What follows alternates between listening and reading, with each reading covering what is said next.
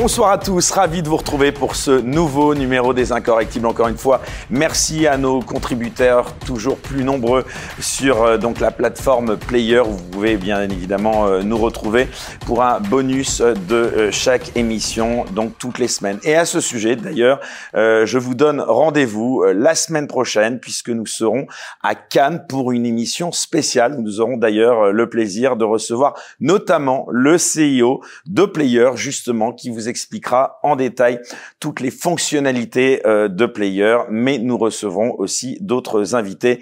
Nous vous en parlerons euh, tout au long de cette semaine et nous vous préviendrons sur les réseaux sociaux. Alors, l'émission de la semaine dernière a fait un carton, on en parle beaucoup. C'était avec euh, Philippe Pasco, donc on le remercie encore d'être venu. Après, André Berkoff, qui un peu plus tôt, lui aussi, avait beaucoup fait parler et avait subi les foudres de certains fact-checkers. Alors justement, en parlant de ces fact-checkers. Nos amis fact-checkers vont être heureux aujourd'hui puisqu'ils euh, nous critiquent, ils me critiquent souvent dans le choix de mes invités en me disant que, eh bien, je recevrai des invités qui pencheraient un peu trop à droite. Alors, je ne sais pas s'ils auront euh, le culot de le dire de mon invité cette semaine puisque cet invité, eh bien, figurez-vous qu'il était l'avocat du Parti communiste français et de la CGT notamment. Alors, justement, on va en parler de ce sujet des fact-checkers puisque c'est un sujet qu'il domine et maîtrise parfaitement. Il est aussi avocat, donc c'est important de le préciser. Je suis ravi euh, de le recevoir. C'est la première fois d'ailleurs qu'il vient dans les incorrectibles. Maître Régis de Castelnau, bonsoir. Bonsoir Eric. Merci infiniment d'avoir accepté cette invitation et d'être euh, monté, comme on dit, puisque euh, vous habitez dans le sud de la France. On va pas dire où, mais vous êtes venu euh, spécialement donc pour cette émission. Donc vraiment infiniment merci.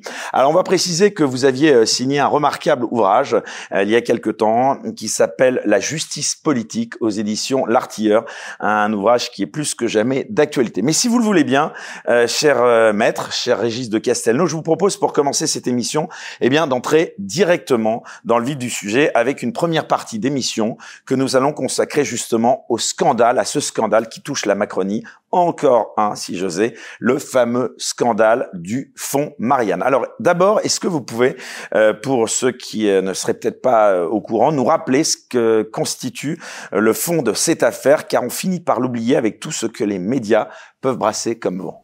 Alors je voudrais faire d'abord un petit préalable. Euh, c'est-à-dire de définir le lieu d'où je m'exprime, le lieu d'énonciation, comme on dit, hein, c'est-à-dire le regard que je porte sur l'affaire du fonds Marianne. Les conclusions auxquelles j'aboutis euh, sont aussi le produit de ma spécialité professionnelle, d'une de mes spécialités et de ma pratique. Je, je m'explique. Euh, tout ce qui concerne la responsabilité personnelle des décideurs publics, j'ai enseigné la matière à Paris 2 en masters. J'ai écrit un livre qui s'appelait Le fonctionnaire et le juge pénal. Je donne ce titre, mais j'en ai écrit d'autres. Et euh, j'ai pratiqué pendant longtemps tout ce qui relevait euh, de ce droit pénal de la gestion publique, de ce droit financier de la gestion publique. Et c'est la raison pour laquelle je, je crois avoir, du fait de ma pratique, une certaine légitimité à en parler. Alors, euh, j'ai effectivement comme tout le monde, entendu parler du fonds Marianne. J'ai vu que euh, Marianne s'y intéressait, Marianne, le journal. On est d'accord. J'ai vu que euh, France Info s'y intéressait aussi. Donc je me suis dit, tiens, tiens, d'où, d'où est parti le coup? Parce que dans toutes les affaires politico-médiatico-financières, il y a souvent des commanditaires. Hein, il y a souvent des commanditaires. Là, je me demandais ce qui se passait. Puis j'ai regardé ce qu'il en était. Et je suis arrivé à la conclusion, je commence par la conclusion, nous étions en présence d'une opération, d'une opération illégale, visant à donner des fonds publics à des gens pour qu'ils fassent un travail, euh, euh, je vais dire un travail euh, politique, de soutien à Macron. C'est aussi simple que ça. C'est pas seulement Enfin, ça, c'est l'interprétation, pardon, maître, que vous en faites. Ah, c'est l'interprétation. Oui, oui. Concrètement, euh, le fonds Marianne, au départ, c'est censé être un fonds, on le rappelle. Donc après la euh, trosse euh, mort, la décapitation de Samuel Paty, eh bien, Marlène Schiappa donc a lancé donc ce fonds Marianne doté d'à peu près 2,5 millions d'euros, qui ont été distribués à 17 associations, dont on va bien sûr reparler. Et c'était pour lutter contre la radicalité en ligne si je résume, on va dire euh, le séparatisme euh, et, et euh, oui la radicalisation en ligne, enfin par l'utilisation des réseaux. Alors, euh, c'est effectivement ma conclusion, mais si vous voulez, ce que j'ai dit tout à l'heure concernant... Euh, ce que je veux dire, c'est que c'est une opinion, si je peux me permettre. Non, en fait. Non, non, c'est une synthèse et des conclusions, qui sont les miennes. Attention, qui sont les miennes. Hein, donc euh, euh, c'est l'analyse que j'en fais. Mais c'est pour ça que je dis, je sais un petit peu de quoi je parle. Alors on peut tout à fait contester, débattre. Le débat contradictoire en matière judiciaire, c'est essentiel. Pour élaborer la vérité judiciaire, il faut qu'il y ait des points de vue qui s'affrontent et le juge doit ensuite arbitrer. Moi, je fais l'analyse, celle d'un praticien, celle d'un universitaire qui prétend pas mal connaître cette question. si vous voulez, le droit, c'est pratique. C'est comme le, chiffre. Je suis pas un homme du chiffre, je suis un homme du droit. Hein, les hommes du chiffre, les experts comptables, les commissaires aux comptes, ils analysent des bilans, ils font des additions et ils sont capables de vous rendre compte du réel économique d'une entreprise. Moi, je vois des faits, je vois comment ils se sont déroulés et en appréhendant ce réel à partir de ma compétence juridique, je suis en mesure de produire quelques conclusions, de dire il s'est probablement passé ceci, il s'est passé ça, hein, et par conséquent, il faudrait que on regarde cette affaire avec ces yeux-là. Voilà. Hein, c'est donc non, non. Il y a, y a, une part de subjectivité, évidemment.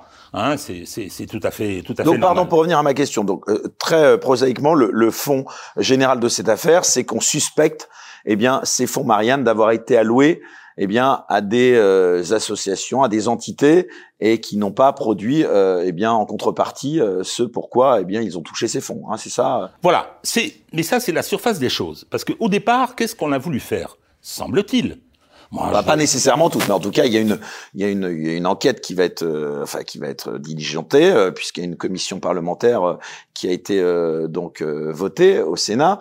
nous allons d'ailleurs y revenir, hein, puisque ah c'est Charles ah Prats qui a émis aussi quelques analyses à ce sujet. mais tout d'abord, avant d'entrer dans le détail, est-ce qu'on est dans un scandale, enfin, de quelle ampleur Eh bien euh, nous sommes sur un scandale de quelle ampleur au plan financier? Est-ce que vous bah. considérez que c'est vraiment euh, Non, non, non. C'est deux millions et demi euh, d'euros. C'est pas rien. C'est pas rien, hein. Mais par rapport au scandale lié à Alstom, par exemple, hein, où moi j'avais vu le travail fait par Olivier Marlex, qui avait été le président de la commission d'enquête parlementaire sur Alstom, on était autour de 160 millions d'euros. Quant au scandale des cabinets de conseil, McKinsey, là, on touche au milliard. Bon, donc c'est... Mais c'est plus sur un plan moral, hein, si je puis me permettre, au-delà même de l'aspect financier. J'allais le dire, j'allais le dire. Au départ, euh, il y a ce problème moral. Hein. Alors, je voudrais revenir sur qu'est-ce que la puissance publique a voulu faire, nous dit-on. Madame euh, Chiappa dit, voilà, assassinat de Samuel Paty, hein, je vais doter un fonds hein, appelé Fonds Marianne, de 2 millions et demi d'euros, et je vais demander à des prestataires, à des opérateurs, de venir faire un certain nombre de missions, d'accomplir un certain nombre de missions visant à lutter contre le séparatisme, la radicalisation. On sait très bien de quoi il s'agit. Ceux qui avaient été à l'origine de la tragédie ayant abouti à la décapitation de Samuel Paty. Voilà, l'idée de départ, moi je trouve ça très bien, je trouve, je, trouve que c'est très honorable, hein, et que euh, c'était probablement dans le principe une bonne idée. Mais qu'est-ce que je constate? Je constate qu'on fait un choix de procédure qui n'est pas le bon. C'est-à-dire? C'est-à-dire que, à partir du moment où vous dites, voilà, j'ai un fonds, j'ai deux millions et demi d'euros, je voudrais que un certain nombre d'opérateurs qui sont des professionnels, qui sont des gens qui ont des références, euh, euh, produisent du travail. Qu'est-ce qu'ils se disent professionnels, pardon, parce que leur professionnalisme. non, non, au départ, avant, avant le choix, avant le choix, justement, je vous mettais le doigt sur quelque chose d'important. Avant le choix, avant le choix, je veux donc qu'il y ait des opérateurs. Donc, je vais mettre un certain nombre de conditions. Je vais faire ce qu'on appelle un cahier des charges. Je vais faire un cahier des charges, hein, et ensuite je vais installer un jury et je vais sélectionner des lauréats qui vont produire, qui auront un délai pour ça. C'est-à-dire cahier des charges, appel d'offres, c'est ça Exactement, c'est un appel d'offres euh, qui a été lancé. Mais le problème, c'est tout le problème, c'est qu'on n'a pas utilisé la procédure obligatoire à cette occasion, c'est-à-dire la procédure prévue par le Code des marchés. Hein, c'est-à-dire que lorsque vous devez faire un marché, si vous ne le faites pas, vous commettez le délit de favoritisme. Vous pouvez truquer les procédures, mais ça c'est autre chose. Là, il s'agit du choix de la procédure. Au lieu de faire une procédure de, prévue par le Code des marchés, c'est-à-dire je fais un cahier des charges, et il y avait un cahier des charges, hein, je lance un appel à projet, je fais des formalités de publicité, je dis aux gens de venir, ils déposent leur dossier, et ensuite je choisis. Ça, ça s'appelle un marché. Et qu'est-ce qu'on a fait? On a fait quelque chose de différent. On a dit, je fais un cahier des charges, je lance un appel à projet, des gens déposent des, des, euh, des projets, et ensuite, je les choisis en leur donnant des subventions. Pardon? Non, attendez. Euh, un marché public, il y a des règles particulières pour le choix, pour les critères de choix, et ensuite pour l'exécution de la mission. Mais des subventions, qui demandent des subventions?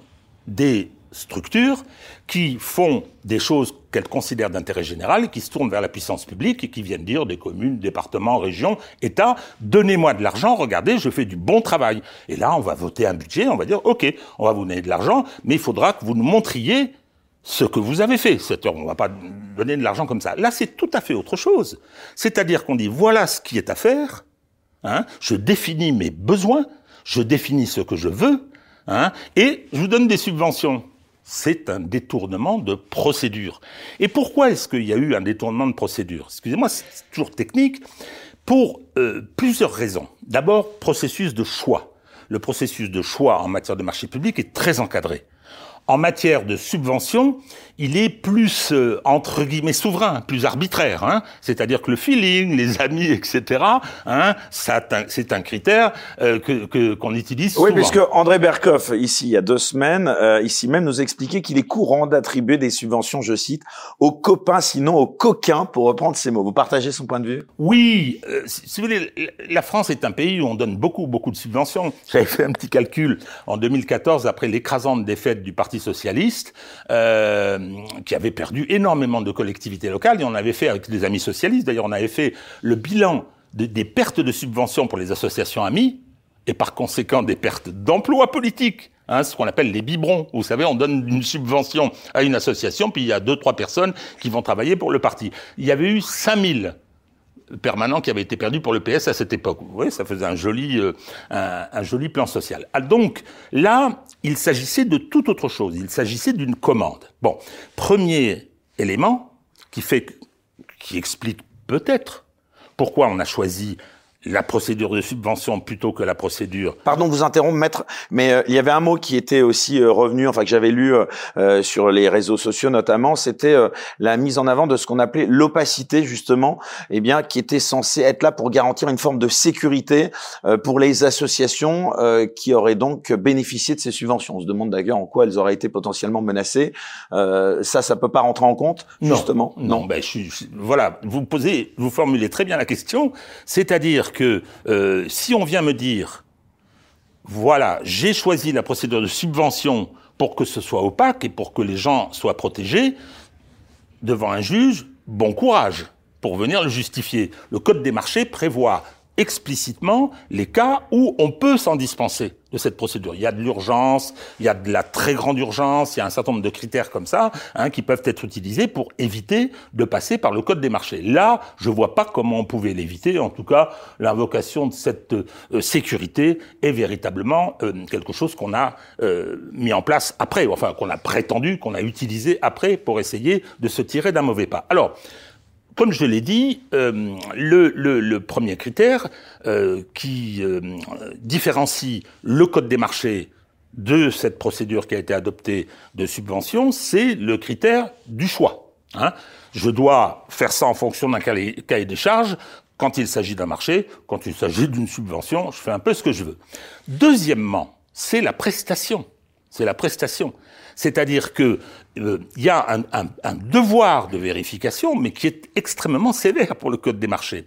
Quand vous êtes attributaire d'un marché public, vous quelle que soit la somme, quelle que soit la somme, vous, vous ne pouvez être payé de votre mission que si vous avez accompli la tâche qui vous a été confiée pour laquelle on vous paye. C'est ce qu'on appelle la notion de service fait. Mais la subvention, elle n'est pas donnée en amont c'est-à-dire que euh, si je vous attribue une subvention, eh bien vous le travail, vous ne le faites qu'après. Et Eric, voilà. Je, je, vais venir. Là, je parle bien de la procédure de marché. Pourquoi est-ce qu'on n'a pas pris le marché? On n'a pas pris la procédure de marché et on a fait un détournement de procédure, probablement, hein, en utilisant la procédure de subvention. D'abord pour avoir des critères de choix tranquilles, pour pouvoir choisir qui on voulait. Deuxièmement, pour n'avoir pas les contraintes de la vérification du travail qu'on a dans le code des marchés, hein, c'est-à-dire que le code des marchés, vous avez une mission, vous devez justifier que vous avez rempli la mission, le, celui qui a commandé, le maître d'ouvrage public, doit certifier que le boulot est fait, et à ce moment-là, on transmet ça au trésorier payeur général. Hein, il y a une séparation de l'ordonnateur et du comptable en comptabilité publique, et le euh, comptable public, il vérifie si le travail a été effectué. Donc, le commanditaire doit le vérifier, Madame Chiappa. Ensuite, l'ordonnateur qui paye doit le vérifier. Ça, c'est le code des marchés. J'insiste, c'est le code des marchés. Alors, pardon de vous interrompre là encore. Vous dites Madame Chiappa. Bon, Madame Chiappa euh, se défend en disant d'ailleurs qu'elle allait peut-être, via son avocat, attaquer euh, euh, toutes les personnes qui mettraient en, cause son intégrité. Est-ce que c'était elle, personnellement, euh, qui était responsable de l'attribution de ces subventions ou est-ce que quand on est ministre c'est le fameux responsable mais pas coupable? Est-ce que est-ce que c'est elle finalement qui devait euh, superviser euh, eh bien l'attribution? Est-ce que c'est elle personnellement en tant que ministre ou ce sont les services du ministère? Alors qui est responsable? qui est responsable? Madame Chiappa j'ai pas dit qu'elle était coupable parce que je vais faire une petite liste d'infractions de, pénales, mon cher Eric. Hein, parce que vous êtes avocat en plus alors. il y en a quand même quelques-unes, comme je vous l'ai dit. Hein. Et donc, euh, euh, Madame Chiappa est responsable, c'est la patronne. Bon, donc va-t-elle pouvoir dire, ben, je suis désolé, euh, tout ce qui a conduit à la commission d'infraction, euh, c'est pas moi qui ai pris les décisions, c'est mon collaborateur, c'est le, le, le, le, secrétaire général du, du fonds ou je sais plus. Enfin bon, donc ça je ne sais pas, je ne sais pas ce qu'elle y a fait concrètement hein, euh, sur sur la façon dont la procédure a été menée, le choix de la procédure. En tout cas, publiquement, c'est elle qui est mise en cause, puisqu'en tant que ministre, c'est... Ah non, mais attendez, sur le plan pénal, elle risque quelque chose. Je vais y revenir. Je vais y revenir, même si elle considère qu'elle n'a rien fait. Hein On demandera à, la patronne actuelle de la BCE ce qu'elle en pense, euh, Madame euh, Lagarde. Hein bon, je, je, vais y revenir, je vais y revenir. Donc, j'insiste, hein, là je suis sur la procédure de marché, de code des marchés de qui, aurait, dû avoir lieu. Donc, je me suis dispensé de cette contrainte juridique pour pouvoir faire autre chose. C'est-à-dire pour pouvoir choisir tranquillement, pour pouvoir donner de l'argent à des gens que j'avais envie d'aider. Une subvention, c'est fait pour aider. C'est pas fait pour commander une prestation. Vous devez aider euh, quelqu'un qui fait du bon boulot pour l'intérêt général. Hein. Et donc, qu'est-ce qu'on constate Que les gens qui ont été choisis, hein, ils ont euh, euh, fait des choses qui n'avaient rien à voir avec ce que le rien à voir ou pas grand-chose, ou bien n'ont jamais été faites avec ce qui était dans le cahier des charges et les objectifs tels qu'ils étaient définis. et d'ailleurs, c'est intéressant ce que vous dites parce que je fais une digression, une parenthèse, c'est qu'au-delà de ce qui était demandé dans le cahier des charges, eh bien, euh, on va dire l'audience qui devait être euh, atteinte devait être un public âgé de 12 à 25 ans. Et quand on voit eh, les différentes euh, associations ou sites qui ont bénéficié de ces subventions, on peut difficilement imaginer que leur euh, public, eh bien, est un public âgé de 12 à 25 ans. Voilà, c'était une parenthèse. Donc, si, si je devais résumer euh, le, la question marché public ou subvention, Hein, c'est très simple, c'est de dire un marché public est destiné à acheter des prestations, c'était le cas. Une procédure de subvention est destinée à aider quelqu'un qui fait par ailleurs du bon boulot. C'est tout. C'est tout. Bon, donc là, en l'occurrence, personne ne peut nier qu'il y a eu un cahier des charges et qu'on prétend avoir confié des missions euh, à des gens qui ont été attributaires. Mais qui juge de qui fait un bon boulot euh, À qui doit-on rendre des comptes au moment de cette attribution, comme vous le dites Quand bien même on respecterait scrupuleusement euh, donc les règles, qui décrète que telle association fait un bon boulot et telle autre pas? Si on avait utilisé la procédure des marchés, ils auraient eu des commandes, ils auraient eu des ordres de service. C'est très formaliste, hein, le code des marchés. Hein. Ils auraient eu des ordres de service, et puis l'acheteur public, c'est-à-dire le fonds Marianne, le ministère, aurait dit bon, euh, donnez-moi vos trucs, donnez-moi vos, vos, vos rendus, donnez-moi vos et on va regarder tout ça dans etc. Et on va regarder en détail. Je vous rappelle que c'est notre argent quand même. Oui, oui, oui, oui. Et si, et si c'est bien, et si vous avez bien fait votre boulot, service fait, allez vous faire payer, monsieur. Bon, c'est pas ça. On leur a donné euh, de l'argent Hein, avec une mission euh, bizarre, c'est-à-dire que l'adéquation entre le cahier des charges et les gens qui ont été sélectionnés, et je pense en particulier, parce que c'est très important dans cette affaire, euh, en particulier les fameux fact-checkers, les fameux quatre euh, cavaliers de l'Apocalypse, ils sont là tous les quatre. Moi, les gardiens de la vérité autoproclamés. autoproclamés. Donc, je n'ai rien contre ces, ces, à titre personnel contre ces personnages. Je constate simplement qu'ils font un travail de militants politiques. Ils font un travail de, de militants politiques. La vérité n'est euh, telle qu'ils la définissent, telle qu'ils la montrent, euh, les mensonges qu'ils prétendent poursuivre ne sont là, tout, tout ce travail n'est là que pour valider un discours qu'ils soutiennent. Bon, c'est c'est pas euh, les insulter, ils ont le droit. Ils ont le droit d'être des militants du macronisme, ça c'est leur problème. Et on a le droit de les critiquer aussi. Et on a le droit de les critiquer aussi, mais ce qui n'est pas normal, et là il y a deux choses dans cette affaire, ce qui n'est pas normal, hein, c'est que on les présente comme des gens luttant contre le mensonge, et on en parlera peut-être plus, tard à propos des dernières euh, euh informations dont on dispose sur le projet de loi qui est en préparation, pardon. Et, euh, ensuite, on, leur donne des subventions pour qu'ils fa fassent ce boulot. C'est pas possible. Ça n'est pas possible. Alors, on parle beaucoup des associations qui n'ont pas fait. moi, la première question que je pose, on veut lutter contre le séparatisme. Ah, très bien. On veut lutter contre la radicalisation. Très bien. Séparatiste, ça veut dire communautarisme. Hein. Euh, euh, radicalisation, c'est les gens, les musulmans qui basculent dans le djihad. Bon. C'est pas tout à fait le complotisme, hein, parce que beaucoup de ces fact-checkers, leur boulot essentiel, c'est de lutter contre le complotisme. Ils ne parlent jamais, quand vous lisez leur euh, littérature, j'ai été sur les, jamais ou très peu, j'ai été sur leur, euh, leur réseau, sur leur site, j'ai écouté leurs rarement de lutte contre la radicalité en ligne mais, pas du tout. de séparatisme. Mais pas du tout, mais pas du tout. Ils, ils, parlent euh, du 11 septembre, et ça je, je, je, comprends, hein, et ils passent leur temps à chasser et, et à dire ce qu'a dit euh, Monsieur Pain, parce qu'ils y sont tous les quatre, hein, c'est quand même formidable. Hein. Euh, ce qu'a dit Monsieur Pain. on euh, rappelle qui est Julien Pain, donc c'est parce que finalement ce monsieur euh, bénéficie d'une notoriété euh, assez importante alors qu'il n'est pas grand chose, mais finalement c'est pas lui en tant que personne, c'est que c'est le responsable donc du service de fact-checking de France Info, ce qui est quand même pas rien. Alors non seulement il a touché des subventions avec votre argent, Monsieur Morio, mais il a touché et le mien bien sûr, mais il touche également de l'argent du service public. Et c'est lui qui est venu dire, hein, bon Bon, écoutez, si une information n'est pas dans la presse, que la presse n'en parle pas, c'est que c'est une fake news et un mensonge. Pardon? Pardon, mais voilà. Ce, et ensuite, alors on l'a vu aller dans des librairies, euh, pointer, vous avez tel livre, tel livre, donc vous êtes d'extrême droite, etc. en, policier de la pensée, quoi. Donc je veux dire, des titres de, eh bien, euh, c'est bon à vendre ou c'est pas bon à vendre. Voilà. C'est les nouveaux censeurs, les nouveaux inquisiteurs. Quoi. Qui viennent dans ma bibliothèque, il va voir qu'il y a un peu de tout quand même. Hein. On y trouvera Karl Marx, bien évidemment. Hein. Mais, alors lui précisément, lui, euh, enfin là en l'occurrence, euh, Julien Pain, vous parliez de lui, mais il n'a pas bénéficié directement. Enfin. Si. Enfin, pas directement. C'est-à-dire que euh, il fait des petites émissions avec euh, Thomas Husson. Et euh, ils ont euh, les, les, la structure qui les réalise et par conséquent qui les emploie, etc. Hein, a touché une subvention.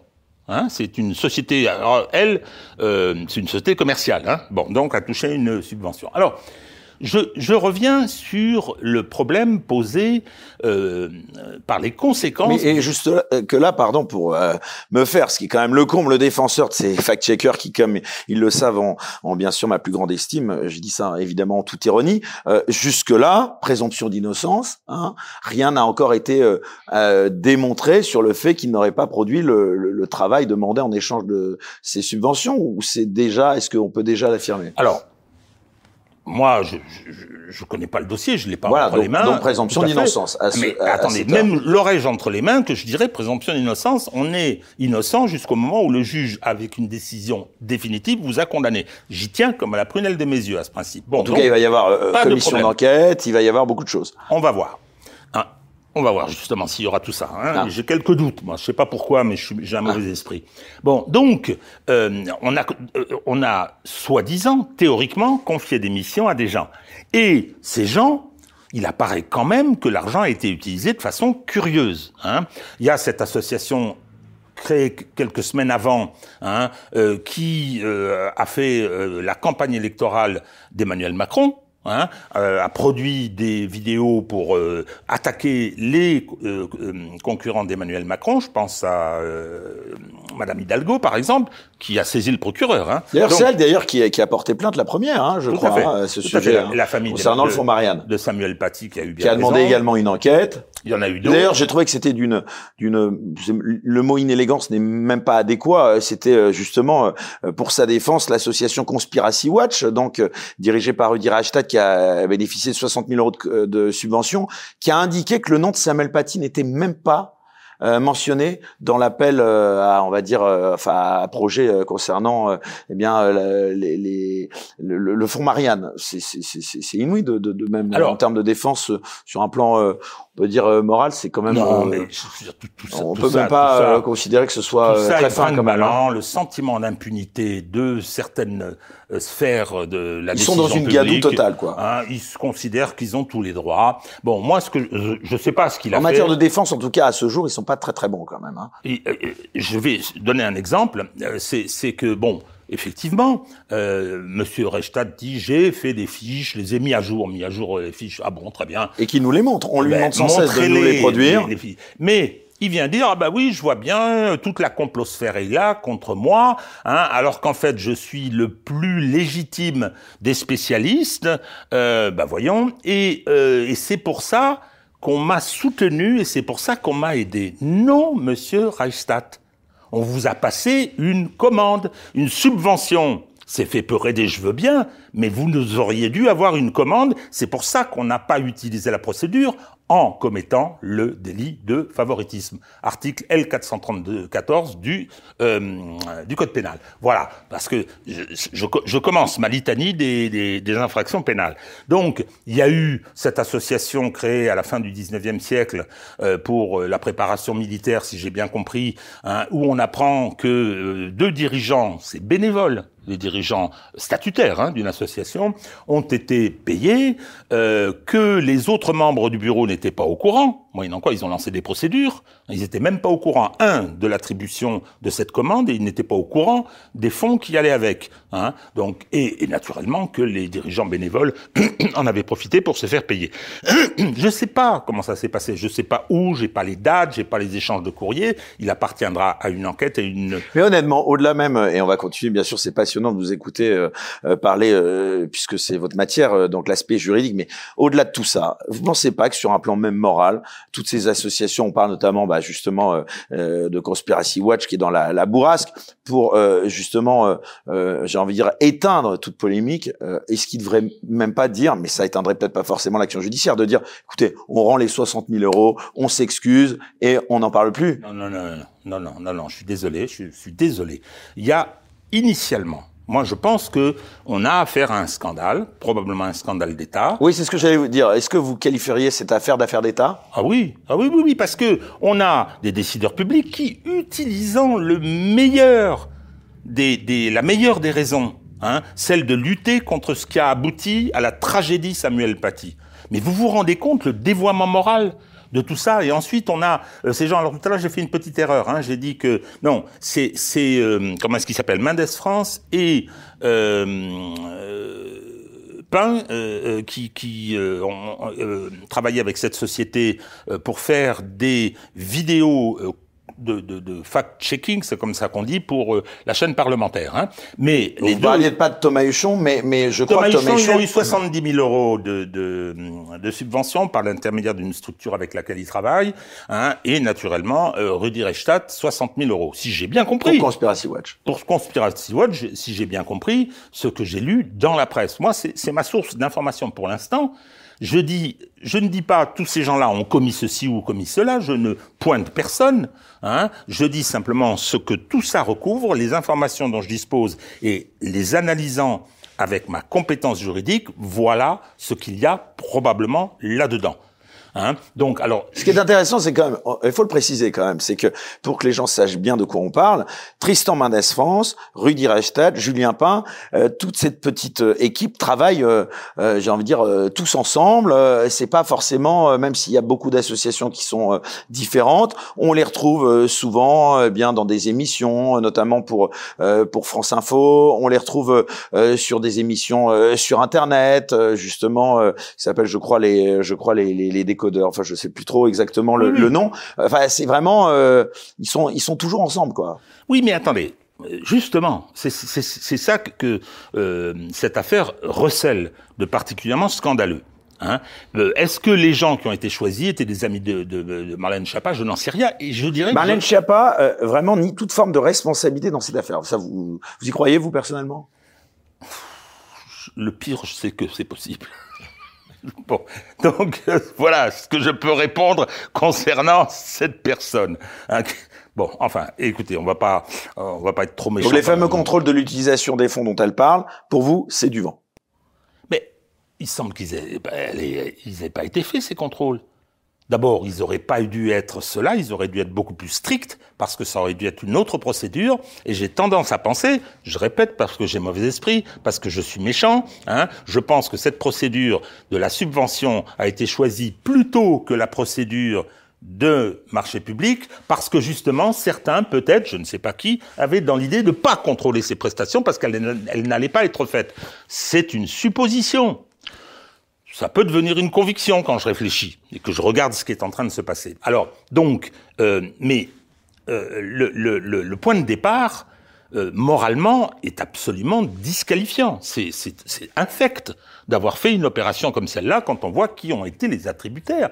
D'où sortait-il Sortait-il cette association euh, gymnique pour la, formation euh, euh, militaire, euh, l'association créée pour la circonstance reconstruire le commun qui a été suspendue juste après, les no fact-checkers dont on se demande ce qu'ils faisaient là, leurs compétences n'avaient rien à voir avec ce qu'était la volonté de création de ce fonds Marianne. Tout ça est quand même pas fameux. Bon, faut leur demander de rembourser ou pas Alors ce que je vous demandais tout à l'heure, est-ce que selon vous, ça suffit pas, bien entendu, parce que ça discute pas du tout des responsabilités et des infractions qu'ils auraient éventuellement commises, mais est-ce qu'il faut leur demander de rembourser euh, cet argent qu'ils ont touché? Alors, là, je, vais m'autoriser de répondre dans quelques instants à cette question. Hein. Hein, comme ça, on pourra mettre les hashtags euh, rend l'argent. Hein. Bon, donc, euh, bien. Euh, je parlais de l'aspect pénal des choses. Euh, le problème, c'est que, si vous voulez, quand euh, François Fillon a, euh, a été véritablement accroché au, printemps 2017 pour avoir employé son épouse, Pénélope, bon, ben, on a eu une procédure fulgurante très, rapide. pour très rapidement, emploi fictif de ceci, de cela. On a un peu oublié au passage Bruno Le Maire et sa, et sa son attaché parlementaire, son épouse artiste peintre. Hein, une nouvelle méchanceté. Je suis désolé. Hein, bon, toujours est-il que euh, les infractions qui sont là sont des infractions qui sont graves. Le fait de ne pas avoir fait une procédure de marché public, d'avoir utilisé le code des marchés publics, ça s'appelle le délit de favoritisme. Je ne sais pas s'il est établi. Il appartiendra au juge saisi de regarder ce qu'il en a été. Par expérience, par expérience, compte tenu de ce que j'ai fait, d'abord, bon, j'insiste, il y a l'aspect euh, euh, universitaire, mais il y a l'aspect pratique. Je pense que il est tout à fait possible euh, que ce soit établi qu'il y ait délit de favoritisme. Ensuite, donc, on a fait un délit de favoritisme. Euh, L'auteur, ce sera le, le maître d'ouvrage public, c'est comme ça qu'on l'appelle. Il appartiendra euh, au juge de faire le départ des, des responsabilités entre Madame euh, Madame Chiappa, c'est ça, le, le, le, le, secrétaire général euh, du, du, du, du Fonds Marianne. Enfin, je ne sais plus quelles étaient les responsabilités des uns et des autres, de voir qui a pris les décisions qui constituent aujourd'hui, des faits qui constituent aujourd'hui le délit de favoritisme. Ensuite, il y, a, ceux qui auront reçu des sommes, hein, c'est-à-dire les subventions, qui auront bénéficié de ce délit de favoritisme, pourront être recherchés, poursuivis et voire condamnés pour recel de délit de favoritisme. Voilà la première Et ça, qu'est-ce qu'on encourt Parce qu'au final, euh, c'est quoi C'est- lourd ou pas C'est- Oui, oui, oui, oui, c'est une infraction qui, en plus, aujourd'hui, si vous voulez, le, le, le, le- les irrégularités dans les marchés publics, euh, euh, la violation des règles destinées à garantir l'égalité d'accès à la commande publique, euh, sont lourdement sanctionnées. Hein. Euh, après, vous avez ce que dit le code, mais vous avez les, les condamnations que prononcent les magistrats. Le droit, c'est le texte, mais c'est aussi la jurisprudence. Et les juges, aujourd'hui, ne sont pas spécialement indulgents sur ces questions. Ensuite de quoi? Vous avez de l'argent qui a été versé indûment, puisqu'on a utilisé pour les verser une procédure qui n'était pas la bonne. Bien. Et puis ensuite, on n'a pas vérifié que le travail était fait. C'est-à-dire qu'on a donné de l'argent à des gens, soi-disant pour faire un travail, on n'a pas été vérifié s'ils avaient fait le travail, ça porte un nom, en droit ça s'appelle le détournement de fonds publics. Hein. Article 432.15 du, du, du Code pénal, si vous avez été dépositaire de fonds publics, les, ordonna- les ordonnateurs, hein, les fonctionnaires, les élus, hein, et que vous les avez donnés à des gens qui ne les méritaient pas, vous n'avez pas contrôlé euh, leur utilisation, eh bien, vous avez commis le, euh, de- le délit de détournement de fonds publics. Et ceux qui les ont touchés, euh, par votre conséquence, se rendent aussi complices coupables? Non. Ah. Non, j'en ai une autre pour eux, histoire d'agrémenter le, le palmarès. Mais là, je vais répondre à votre question concernant cette brave Madame Chiappa. Le- L'article 432-16 du Code pénal dit qu'on peut être poursuivi pour détournement de fonds publics par négligence. Quand elle dit je ne me suis occupé de rien, Madame euh, Chiappa, c'est pas une bonne idée parce que ça va vous emmener direct, si le travail est fait, mais on va en reparler, ça va vous ramener, le travail est fait par la justice, ça va vous amener direct devant la Cour euh, de justice de la République. Alors, vous aurez peut-être la même chose qu'a eu cette brave Ça va Madame Lagarde. ouais. Hein, et puis, rappelez-vous. Madame Lagarde, elle, elle était poursuivie pour ça dans l'affaire Tapi. Hein, et donc, elle a eu une dispense de peine. C'est Pour méchant. Hein, mais elle a quand même été poursuivie. Hein, et donc, Madame Schiappa, il va falloir que vous vous expliquiez quand même. Parce que même si vous dites, j'ai rien fait, je m'en suis pas occupé, vous auriez dû. Donc, c'est une infraction. Bon. Les gens qui ont reçu l'argent, ceux qui se sont fait payer euh, alors qu'ils ne devaient pas. Il y a quand même quatre associations qui ont touché près de 1,3 million d'euros, soit plus de la moitié du fonds au total. Alors, si on s'aperçoit que euh, le travail n'a pas été fait, euh, alors ceux qui n'ont pas contrôlé, bah, c'est euh, détournement de fonds publics, mais si ceux qui ont reçu de l'argent et n'ont pas fait le boulot qu'on leur avait demandé, le boulot pour lequel ils avaient déposé des dossiers, ils avaient soumissionné, c'est de l'abus de confiance. On vous donne de l'argent, vous ne faites pas ce pourquoi on vous l'a donné, c'est du détournement, c'est de l'abus de confiance. Hein Donc voilà, on a là une nouvelle infraction qui concerne les personnes privées qui ont été euh, attributaires, c'est l'abus de confiance. Alors, si vous voulez, euh, tout ça, euh, voilà, je, je vous l'ai dit, c'est le droit qui se saisit de, de cette réalité, qui se saisit de quelque chose de profondément immoral, qui se saisit de quelque chose de désagréable, cette impression qu'on a voulu aider les amis qui font du fact-checking au profit d'une tendance politique, euh, on a voulu aider d'autres amis qui avaient peut-être des besoins d'argent ou que C'est intéressant ce que vous dites parce que selon Mediapart, hein, qu'on peut pas euh, soupçonner de complaisance, eh bien euh, l'association Reconstruire le commun, créée après l'assassinat de Samuel Paty et bénéficiaire du fonds, euh, a diffusé des contenus politiques à l'encontre d'opposants d'Emmanuel Macron pendant les campagnes présidentielles et législatives. Est-ce que vous pensez euh, qu'elle est agi en service commandé, par exemple? Ça pourrait être une possibilité selon vous? Vous parlez de Marlène Schiappa Non, je parle euh, en l'occurrence ici d'une association qui a bénéficié de fonds. Euh, est-ce que vous pensez que ça- cet argent a pu être employé justement pour disqualifier des opposants politiques? Et est-ce que vous pensez a- que ça peut avoir une influence sur d'ailleurs la validité de l'élection présidentielle notamment Tiens, allons jusque-là? On a l'impression que c'est ça. Parce que Monsieur Gradel, que je qualifie de secrétaire général, je ne sais plus exactement de quel organisme, peu importe, quel haut fonctionnaire qui a suivi, hein, il a saisi le procureur, lui, en même temps que tout le monde, là, que Madame euh, euh, Hidalgo. Tout d'un coup, il s'est rendu compte qu'il y avait un problème quand même. C'était essentiellement pour cette association. Boulot pas fait, ou bien des choses ont été faites. Alors, pardon, avec un des nombres de vues sur YouTube parfaitement ridicules, et puis des actes directement politiques. Alors là, vous me donnez euh, l'occasion de remettre un peu de pénal, comme s'il n'y en avait pas assez.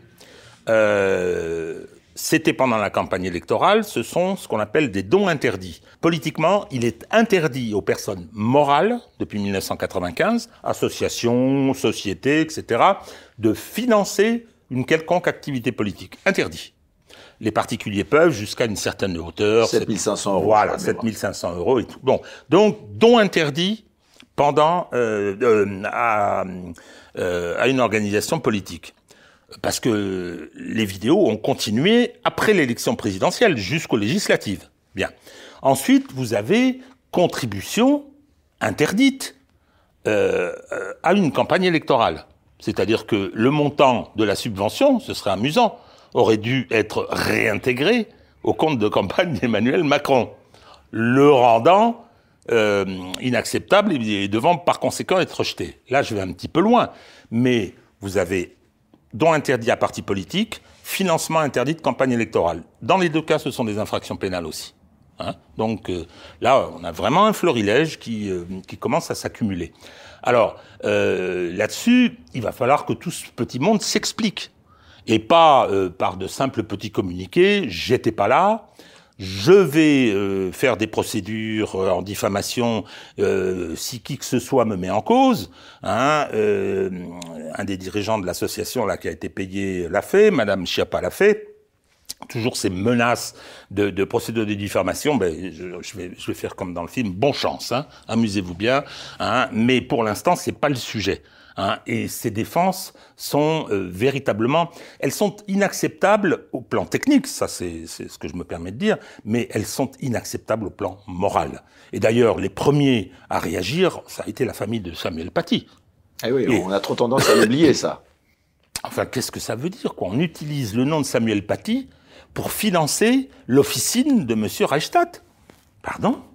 Mais c'est, attendez, c'est, et qui, et qui le revendique, qui dit, comme je suis le meilleur, c'est normal qu'on m'aide, c'est normal qu'on me soutienne. Non, non, non. Vous êtes le meilleur. Qu'est-ce que Samuel Paty vient faire là Hein? Donc vous n'êtes pas connu pour lutter contre le, le, le djihadisme, pour pour euh, être dans enfin, lui qui est tellement précis, il, évidemment, il s'empresse de dire justement pour euh, justement vous contredire et pour sa défense, que le nom de Samuel Paty n'était pas dans l'appel euh, justement euh, à dépôt de dossier justement, mais évidemment tout le monde savait que ce fonds Marianne était là évidemment pour eh bien eh bien faire suite à cet assassinat épouvantable de Samuel Paty. Donc c'est c'est absolument incroyable d'adopter cette défense. Monsieur Rastad, vous ne saviez pas que c'était pour Samuel Paty. Monsieur Pain ne savait pas non plus. Monsieur Mendes-France ne savait pas non plus. Monsieur Huchon ne savait pas non plus. Ça fait quand même un peu beaucoup. Vous, ce serait bien de ne pas se moquer de nous comme ça. Ce serait mieux. Bah oui, en plus ils sont fact-checkers, donc c'est quand même un peu un peu dommage qu'ils euh, non non, ne fassent pas des, des, croisements quand même. Tous moi jusqu'à présent, jusqu'à ce que cette affaire éclate et que je me penche dessus, moi, euh, le, le, le, petit groupe des fact-checkers, je voyais qu'il y avait ça polémiqué sur les réseaux et tout, je m'en suis pas mêlé. Je m'en suis pas mêlé parce que ça m'intéressait pas trop, puis parce que c'est vrai que dans, dans euh, ce qu'on appelle la, entre guillemets, je déteste ce mot, hein, la complosphère. Il y a des gens qui ont un peu vrillé au moment du Covid. Il y, a un peu de tout là-dedans. Hein, et donc, euh, euh, je, je, je, je, voulais pas parce que c'est tout le problème, vous comprenez. Euh, restons. Restons sur ce pauvre Reichstadt, c'est sa fête. Hein. Euh, quand il fait un travail sur le 11 septembre, je considère qu'il a raison. Ça, c'est mon opinion. Vous voyez ce que je veux dire et, et le problème, c'est qu'il utilise cette légitimité pour ensuite venir faire un combat directement politique contre les, adversaires de son camp. Hein, ce, ce, ce, garçon euh, est, euh, comment dire euh, manifestement profondément atlantiste, euh, voilà occidentaliste aussi. Donc bon voilà, mais attendez, je, je c'est pas déshonorant. C'est son droit le plus strict d'avoir ces opinions-là. Hein. Le problème, c'est qu'on dévoie euh, un, combat euh, pour le mettre au service de sa cause subjective, de sa cause politique. Alors, tout à l'heure, vous avez dit que euh, il y avait des, des comment euh, procédures qui étaient envisagées, etc. Bon. Il y a d'abord une commission d'enquête hein, euh, parlementaire, hein, mais qui finalement cacherait derrière cette apparente volonté de découvrir ce qui s'est passé. Eh bien, c'est Charles Prats. Hein, qui est un magistrat euh, qu'on peut euh, évidemment euh, pas suspecter non plus de pas connaître son sujet, qui finalement nous dit que derrière cette apparente volonté de savoir ce qui serait passé, eh ben ce serait peut-être pas aussi clair Pourquoi? Alors, euh, Charles Prats, il a un devoir de réserve. D'ailleurs, on vient de le taper euh, euh, sur les doigts parce que, bon, de façon avec une certaine mauvaise foi d'ailleurs, mais enfin bon. mais moi, j'ai pas ce devoir de réserve. Hein, je suis très tranquille pour ça. Bon. Donc vous allez peut-être pouvoir nous expliquer pourquoi. Oh oui, oh oui. Je, moi, je considère que depuis qu'il a été créé, le parquet national financier, par créé par François Hollande, Hein, euh, avec une compétence nationale, a été créé par François Hollande pour euh, protéger ses amis et lutter contre ses adversaires. Je prends mes responsabilités, j'écris mon... Vous parliez ah, bouquin. Vos, propos n'engagent que vous. Hein mais, bien sûr, mais moi je me suis engagé dans un livre de 600 pages où j'explique un certain nombre de choses avec des exemples, etc. Bien sûr, il n'engage que moi. Hein, je ne veux embarquer personne dans cette aventure particulière, mais euh, euh, ce, parquet national financier, on l'a vu à de multiples reprises, hein, il a une faculté à bloquer ou à s'asseoir sur un certain nombre de dossiers, à ne pas bouger, hein, et comme par hasard, quand il déclenche les hostilités, ce sont contre des adversaires, quand il les déclenche euh, fortement, des adversaires politiques d'Emmanuel Macron. Alors, euh, si vous voulez, le, le, le, le problème, euh, je vais juste, tiens, prendre un petit exemple. Vous vous rappelez, en pleine campagne des présidentielles, le scandale McKinsey. Vous avez une commission parlementaire sénatoriale qui dit, mais attendez, il y a ça, ça, ça. Il y a des, des commandes qui ont été passées, payées, il n'y a jamais eu de travail et tout. Hein, et donc, ça commence à hurler. On dit, que fait le PNF Le PNF ne bouge pas. Il a fallu attendre 15 jours et une pétition de magistrats dans Marianne n'ont signé les pauvres, hein, disant c'est scandaleux. Ils ont fini, non pas par déclencher des procédures, mais par s'accrocher à une procédure de Bercy en matière euh, fiscale. Hein, et ils, euh, ils se sont mis en route en traînant des pieds. Là, quand j'ai vu que le parquet était saisi, saisi par euh, les gens dont on a parlé. Vous c'est plutôt une bonne chose, a priori. Moi, que, je vois ça. saisir le parquet. Bah oui, moi bah je oui, me dis euh, demander, de l'extérieur. De, demander donc si c'est. Sauf que paradoxalement, ça entraîne une conséquence euh, qu'on ne devinait pas. Alors non, mais bon, moi je m'y attendais, mais le, le saisir le parquet, moi je. C'est-à-dire c'est interdit de poser des questions en commission d'enquête, c'est ça, hein, si je résume pour le novice que je suis. Exactement. Vous allez. Le problème, c'est tellement grossier. Bon, euh, le, le, le, le parquet de Paris PNF ou pas. On s'est hein. tous réjouis quand il y a eu l'ouverture de, Ils ont été saisis euh, par euh, Olivier Marlex. Après, après Alstom, il a fait une lettre en disant, mais attendez, il y a de la corruption si, là, machin, je rentre pas dans le détail. Hein. Il s'est jamais rien passé, ça date de 2016, si vous voulez. Hein. Et donc, euh, il a réinterpellé les, les, les, les procureurs, ça n'a pas bougé. Bon, là, quand j'ai vu que euh, les, les, choses se, se, passaient de cette façon, avec les signalements au parquet, je me suis dit, hein, il est urgent d'attendre. Ils vont pas faire grand-chose. Ah oui, mais il faut le faire. Mais paradoxalement, ça, ça oui, mais alors, attendez, déplume euh, ce qui pourrait euh, se dire dans cette commission d'enquête. Il s'est rien passé, 15 jours, 3 semaines, un mois. Hein, et puis euh, on n'entend pas, donc je me suis dit, il y a peut-être une enquête préliminaire qui est sous la responsabilité du parquet. Or non, le, le Sénat commission euh, euh, mission d'information. Ah, on va faire une commission d'enquête. Je pensais que le, le parquet allait attendre. Il est urgent d'attendre. Je pensais que on allait laisser euh, le souffler tomber. Il y a eu un communiqué de Madame Borne, il y a eu deux trois petites choses comme ça, hein, et puis on espérait parler d'autre chose. Puis ça a quand même bougé un peu, et puis hop, le Sénat s'y est mis, mission d'information, et on va faire une commission d'enquête. La commission d'enquête, c'est, c'est à, des prérogatives. C'est quoi les pouvoirs de cette commission d'enquête Ils sont très importants. C'est-à-dire qu'on vous pouvez convoquer des témoins et ils doivent venir. Donc tout le monde va être convoqué là, tous les. S'ils viennent pas, hop, on leur envoie la gendarmerie. Ensuite, vous avez euh, serment. Et si vous mentez, alors c'est moins sévère qu'aux États-Unis, le parjure, hein, mais si vous mentez, hop, vous pouvez vous retrouver en correctionnel pour faux témoignage. Bien. Donc, le problème, c'est que euh, ils se sont dit, ok, ben, il se passe pas grand-chose, donc on va faire cette commission d'enquête et on va demander. Et là, tout d'un coup, le parquet national financier se réveille. Et qu'est-ce qu'il fait? Il dit pas, je euh, fais une enquête préliminaire, je poursuis une enquête préliminaire que j'avais commencée, mais je n'en avais pas encore parlé. Non, non, il dit j'ai ouvert une information judiciaire. C'est-à-dire qu'il a désigné, il a demandé la désignation d'un juge d'instruction. Il a l'initiative, vous voyez ce que je veux dire. plutôt hein bien, ça. Ah bon, on peut voir les choses comme ça. Euh, pas nécessaire. Ça, J'attends de voir qui a été nommé. Vous voyez, c'est bizarre. J'ai toujours mauvais esprit. Hein. Mais en tout cas, c'est une conséquence sur euh, cette commission d'enquête euh, au Sénat. C'est ça? Et quelle est-elle cette conséquence? Vous, vous, vous euh, je veux dire, vous me demandez euh, là-dessus. Est-ce que c'est bien? Est-ce que c'est pas bien que on ouvre une information judiciaire maintenant? Je pense que ça n'est pas bien pour cette raison-là. Pour cette raison-là, parce que ça va entraver le déroulement. Le travail de, la commission. Eh oui, parce qu'ils vont poser des questions et ils vont faire comme Benalla. Je peux pas répondre. Je peux pas répondre.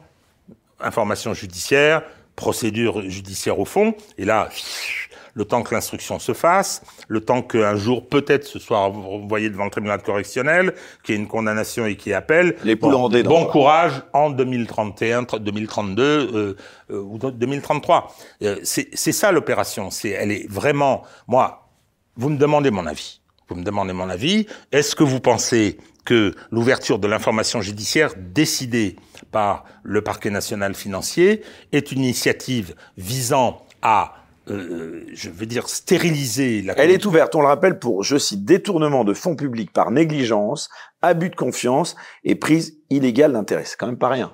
Alors, je vous ai parlé de détournement par négligence hein, pour Madame euh, pour Madame Chiappa. Euh, oui, je termine. Vous me demandez si euh, l'initiative du parquet est une initiative judiciaire normale ou bien est-ce qu'elle obéit à des arrière-pensées visant à entraver le travail de la commission, je penche pour la deuxième hypothèse. Je penche. Attendez, je suis pas en train de dire euh, ceci, ceci, cela. Moi, j'ai quand même. Donc c'est votre opinion, c'est ça. C'est mon opinion, tout à fait. C'est mon opinion. En général, mes opinions, bah, je, je, je les écris. J'écris des livres. Hein. Ah bah, qui sont partagés par euh, pas mal de vos confrères. Hein, je documente, je documente. Et alors, j'ai quand même constaté une chose. Alors là, je veux provoquer personne, mais on vient pas me dire, mais attendez, vous avez tort, vous avez. Moi, j'aimerais bien hein, qu'il y ait un vrai débat contradictoire et qu'on me contredise, qu'on dise non, quand vous dites ça, c'est pas vrai. Regardez, il y a ça dans le dossier, comme le dossier moi je le vois pas, je l'ai pas vu. Donc je, fais mon analyse hein, et je pars de mon expérience. Vous savez, euh, le, pri le privilège de l'âge, c'est quelque chose qui existe. Il faut bien qu'il y en ait quelques-uns. J'ai 50 ans de barreau, moi. J'en ai vu beaucoup beaucoup, beaucoup. Donc là-dessus, c'est le fruit d'abord de, mes connaissances et de mes spécialités, puis c'est aussi le fruit de mon expérience. Donc aujourd'hui, je pense que la démarche qui a été entreprise par le euh, parquet national financier visait le travail que voulait faire la commission sénatoriale. Alors, est-ce qu'on aura une bonne surprise? Est-ce qu'on va avoir un juge d'instruction ou plusieurs juges d'instruction, vous savez que ça se fait, hein, euh, qui vont là être diligents. Allez, soyons fous. Aussi rapide que pour François Fillon. J'y crois pas trop. Hein. Vous vous rappelez que François Fillon, c'est la procédure la plus fulgurante de l'histoire de la justice française en 200 ans. Ah oui, oui, oui ça, j'ai jamais vu ça. 47 jours hein, avant de mise en examen. Hein, et, Bon, enfin, je ne vais pas y revenir. Mais euh, donc, euh, peut-être qu'on va, on, va peut-être avoir une, une, bonne surprise. Peut-être qu'on va avoir euh, euh des des, des mises en examen. Oui, des mises en examen, des perquisitions. Il faut que j'en ai, naturellement. Des des, des voilà, ils ont le temps de tout nettoyer d'ici là. Oui, mais vous savez, les, ils sont forts, hein, les experts judiciaires. Hein toutes les couches et tout. De, on m'a expliqué ça, il retrouve tout. Enfin bon, je sais pas, je sais pas, on verra. Hein. Euh, simplement, bon, cette affaire, elle a un côté, elle a un côté tellement déplaisant parce qu'elle raconte deux choses. Elle raconte le cynisme, hein, utiliser l'affaire Paty pour ça, et euh, deuxièmement, le sentiment d'impunité, quoi. C'est-à-dire que s'il n'y avait pas eu euh, quelqu'un qui, avait levé le doigt un an après, quand même, hein, euh, euh, il se serait rien passé. Et si la commission euh, parlementaire, enfin le Sénat n'avait pas décidé la création d'une commission parlementaire sur le plan judiciaire, ça dormirait paisiblement. Bon, on va voir, on va voir ce que ça va donner. pour vous, c'est une c'est une affaire de nature à, à potentiellement faire tomber alors euh, un ministre, ça on en parle beaucoup ces derniers jours, mais peut-être même le gouvernement ou pas à ce point-là? Non, non, non, vous savez, ils en ont vu tellement.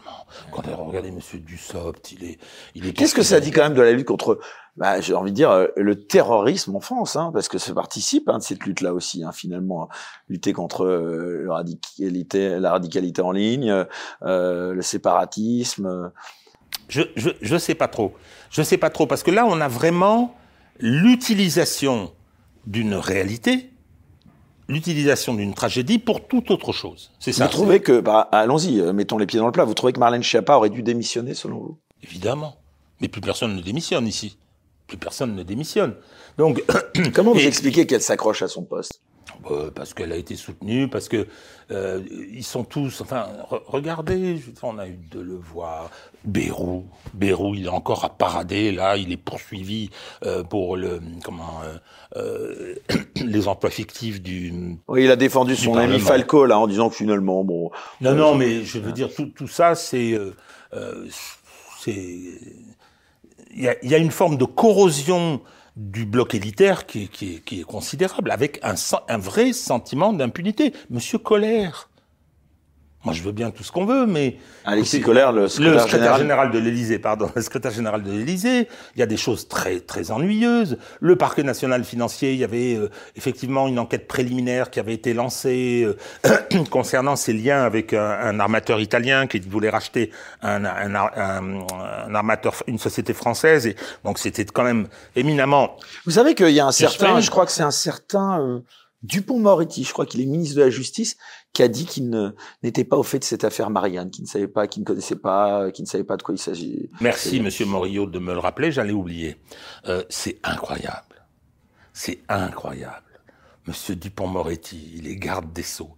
Il y a une personne au cabinet qui est chargée des affaires réservés, c'est-à-dire, et c'est normal, qui peuvent impliquer des membres du gouvernement, des parlementaires, de, ah, c'est normal, il y a un suivi. Je ne sais pas si vous vous rappelez, à propos de, de, des écoutes Sarkozy, euh, quand euh, Christiane Taubira était venue faire une conférence de presse en brandissant des textes, et puis les journalistes du Monde avaient fait des photos, puis ils avaient agrandi. Bon, mais, attendez, il sait tout, euh, Monsieur Dupont-Moretti, il vient dire, je connais pas cette affaire. Mais enfin... C'est extraordinaire. vous voulez peut-être dire que je n'avais pas le détail de cette affaire. Il avait une chose à dire. Il a écoutez, il y a une procédure judiciaire, je n'entends pas en parler. C'est couvert par le secret de l'enquête. Ce qui n'est pas tout à fait la même chose. Et il y aura bientôt secret de l'instruction, donc je ne peux pas en parler. Et je ne veux pas en parler. C'était imparable. Qu'est-ce que vous voulez faire? Et là, il dit, je suis pas au courant. Parce que il dit je suis pas au courant, donc je me, je, me moque des auditeurs, et en même, en même temps j'envoie un petit message à Madame Chiappa. Quand tu vas avoir des ennuis, tu te débrouilles. Parce que ça dit ça aussi. Hein. Plus largement, comment est-ce qu'on pourrait faire, parce que finalement vous êtes avocat, mais euh, euh, comment est-ce qu'on pourrait faire pour prévenir euh, de nouveaux scandales de ce type? Est-ce que vous avez, euh, bon, vous dénoncez évidemment euh, ces potentielles dérives, mais vous qui avez été au fait et témoin de toutes ces affaires depuis autant d'années, finalement aucun enseignement n'en est tiré, très peu de condamnations ont lieu au final, sans parler du temps qui permet l'oubli. Euh, Rien ne change. Il y a eu plusieurs phases. Euh, il y a eu plusieurs phases. Il y a eu plusieurs phases.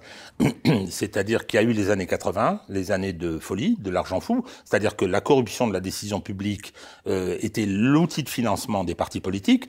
Il y a eu la loi de 90 Hein, qui était une bonne loi sur le financement public. Est-ce qu'il y a un système généralisé de corruption et de détournement de fonds publics? Voilà la question que je, Aujourd'hui, je vous pose. mon opinion, parce que ça s'était amélioré, et là ça s'est de nouveau dégradé, je pense que la haute fonction publique française est une des plus corrompues d'Europe. Ça vous va? Bon. Je suis désolé, le pantouflage, euh, les accords des uns et des autres, regardez l'histoire McKinsey, c'est invraisemblable. Vous avez McKinsey qui envoie des gars faire la campagne d'Emmanuel Macron. Vous avez eu un témoignage récent d'une des personnes qui était qui dit ça aurait dû être porté au compte de campagne. On aurait dû le valoriser. On aurait dû être payé pour faire ça. Moyennant quoi, hein, ils ont financé illégalement un compte de campagne, demandez à Sarkozy les conséquences du rejet du compte de campagne. Hein D'accord? On fait un sarcoton derrière. Eh bien... Oui, vous qui êtes un homme de gauche, hein, puisque vous l'avez euh, souvent dit, justement, là, euh, vous en arrivez quand même à, à, prendre presque la défense un peu de Sarkozy. Vous ah, considérez qu'il a eu un traitement par la justice Ah, totalement, totalement. Il a eu un, un, traitement particulier. Euh, oui, oui, oui, il y a eu une vendetta de la part des magistrats, et les magistrats euh, ont, ont, favorisé l'élection de, de, de, de François Hollande, et ensuite ont instrumenté pour l'élection d'Emmanuel Macron, qui devait être élu en 2017. J'aurais jamais voté pour lui, hein, soyons clairs. C'est François Fillon. On l'a liquidé judiciairement. Bon, donc dans une procédure, comme je vous le dis, je n'ai jamais vu une pareille célérité. Bon, euh, le, le, le, problème aujourd'hui, c'est qu'on a qui a choisi Emmanuel Macron? C'est la haute fonction publique d'État c'est Monsieur Jouillet, c'est Attali, c'est Bercy, c'est toute cette, cette mouvance. Et aujourd'hui, qui est Pantouflissi, qui est à la Caisse des dépôts, qui hein, et, euh, Emmanuel Todd avait raison, avait dit mais euh, la haute autorité euh, pour la transparence, c'est les hauts fonctionnaires qui devraient être pointés et dont on devrait savoir comment comment ça se passe. D'ailleurs, ils ont leur représentant à l'Élysée qui est Emmanuel Macron. Donc le, le, problème, je pense que c'est, je vais aller loin, mais c'est un changement de régime. C'est un changement de régime. Donc voilà, aujourd'hui on a aujourd'hui on a une magistrature qui est comment dire qui, est devenue une, espèce de corps autonome politique et qui, euh, soutient, soutient le bloc au pouvoir. Je, je euh, dans le temps, avant, depuis Napoléon, euh, la justice était une courroie de transmission soumise à l'exécutif. Elle s'est émancipée, mais elle est aujourd'hui une force politique, hein, et elle décide, elle a décidé de. Enfin, attendez, c'est pas un complot. Hein, sinon je vais me faire reprendre par euh, Rudi Reichstadt. Hein, c'est pas un grand ordonnateur, mais je connais les hauts magistrats de la Cour de cassation, les, euh, les magistrats des cours d'appel, etc. Je parle bien du judiciaire. Hein, je sais qui ils sont, je sais quelle, sont, quelle est leur culture, quelle est leur sociologie. Hein, pour voir comment comment est-ce qu'on devient magistrat en France. Hein, on, est bac plus 5, bac plus, plus 4. On passe un concours qui n'est pas le plus difficile de la République. On passe trois ans à Bordeaux on ne voit que des gens comme vous, c'est endogamique, hein, et à 25 ans, 26 ans, on sort avec un permis de juger. On ne se voit qu'entre magistrats, euh, je vais dire, c'est une espèce de, de corporation. C'est pas illogique, hein, c'est pas illogique. Les journalistes, c'est un peu pareil, vous voyez, la sociologie des journalistes. Euh, D'ailleurs, mais, mais, ils ont... Oh, il y a quelques vilains petits canards, hein, donc je fais partie. Absolument. Mais les magistrats, ben oui, oui, oui, euh, ils sont abonnés à Télérama, ils, lisent Libération, euh, euh, et voilà, et ils sont macronistes. Enfin, ça, c'est l'opinion de Régis de Castelnau, hein, ce, du, vieux bolchevique. Et donc, si vous me demandez comment assainir le fonctionnement de la République française, je pense que c'est un vrai changement de régime qu'il faudrait. Oui, oui. Je, je, je, alors, j'ai pas dit euh, euh, sixième République et tout. C'est pas, pas tout à fait euh, comme ça que je vois les choses. Mais, mais, mais une remise à plat des modes de gouvernance, une épuration de la haute fonction publique, une suppression de l'ENA, etc. Enfin, je veux dire, c'est c'est un énorme chantier et on n'en prend pas le chemin.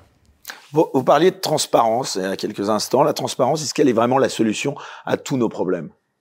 Non, non, non, je pense que euh, ça ne veut pas dire grand-chose parce que là aujourd'hui. Est-ce que finalement une transparence excessive, ça présenterait pas paradoxalement quelques risques? Bien sûr que si. Voilà. Et puis ça permet toutes les diversions en plus. Si vous voulez, on va venir. Regardez, c'est étonnant.